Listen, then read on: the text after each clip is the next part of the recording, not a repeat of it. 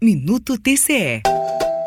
33 tribunais de contas brasileiros analisam até o dia 15 de setembro a transparência ativa de pelo menos 8 mil portais públicos em todo o país. O levantamento faz parte do Programa Nacional de Transparência Pública, que pelo segundo ano consecutivo verifica as informações disponibilizadas por sites dos poderes executivo, legislativo e judiciário, das Cortes de Contas, do Ministério Público e das defensorias públicas das três esferas do governo. O presidente da Atricom, César Miola, fala sobre os objetivos deste neste segundo ciclo. Você vai verificar exatamente a aderência do contido nesses sítios ao conteúdo da Lei de Acesso à Informação e que se encontra estruturado do ponto de vista do nosso programa no âmbito do guia que foi elaborado com esse objetivo. Assim, se trata de verificar concretamente o conteúdo desses portais e em que medida, inclusive, houve um processo de melhoria, de evolução no tocante ao primeiro ciclo. O PNTP é coordenado pelo conselheiro Antônio Joaquim Neto, do TCE do Mato Grosso, que destaca a contribuição do programa para a democracia. As informações de gestão pública de mais de de 8 mil instituições reunidas num link, só o chamado Radar Cidadão, facilita a participação do cidadão na questão do controle social. A iniciativa é da Associação dos Membros dos Tribunais de Contas do Brasil, do TCU e do TCE de Mato Grosso. Os resultados deste ciclo devem ser consolidados no Radar da Transparência Pública e divulgados no mês de novembro.